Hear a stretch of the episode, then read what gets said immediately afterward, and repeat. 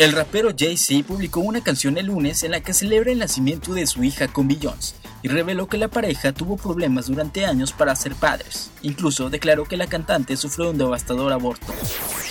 Con más de 870.000 seguidores en Twitter, Espinosa Paz ha sido blanco de innumerables burlas por su mala ortografía. Y es que en días recientes, el llamado cantautor del pueblo plasmó en la famosa red social una frase en la que se mostraban varias palabras mal escritas ortográficamente, las burlas y ataques no se hicieron esperar, aunque él hasta el momento no ha hecho ninguna declaración al respecto. El cantante Kalimba asegura que está libre del veto impuesto por Televisa, el cual le fue aplicado el año pasado debido a los problemas por los que atravesaba.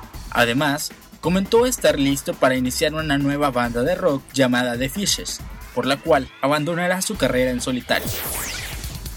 Una vez más comprobamos el impacto que tienen las redes sociales ante el mundo, la pasada noche del 9 de enero, el Twitter fue el medio por el cual se anunciaba la muerte de la cantante Faye, quien luego de que se diera a conocer el hashtag Descanse en paz Faye, se unió a la larga lista de famosos cuyo nombre se ha convertido en trending topic dentro de la famosa red social del pajarito azul. Hasta el momento, la cantante no ha hecho comentario alguno, sin embargo, ha publicado una foto en la que se le ve disfrutando de la playa y con la que ha callado los rumores de su falso deceso. Estas fueron las fan news del día de hoy.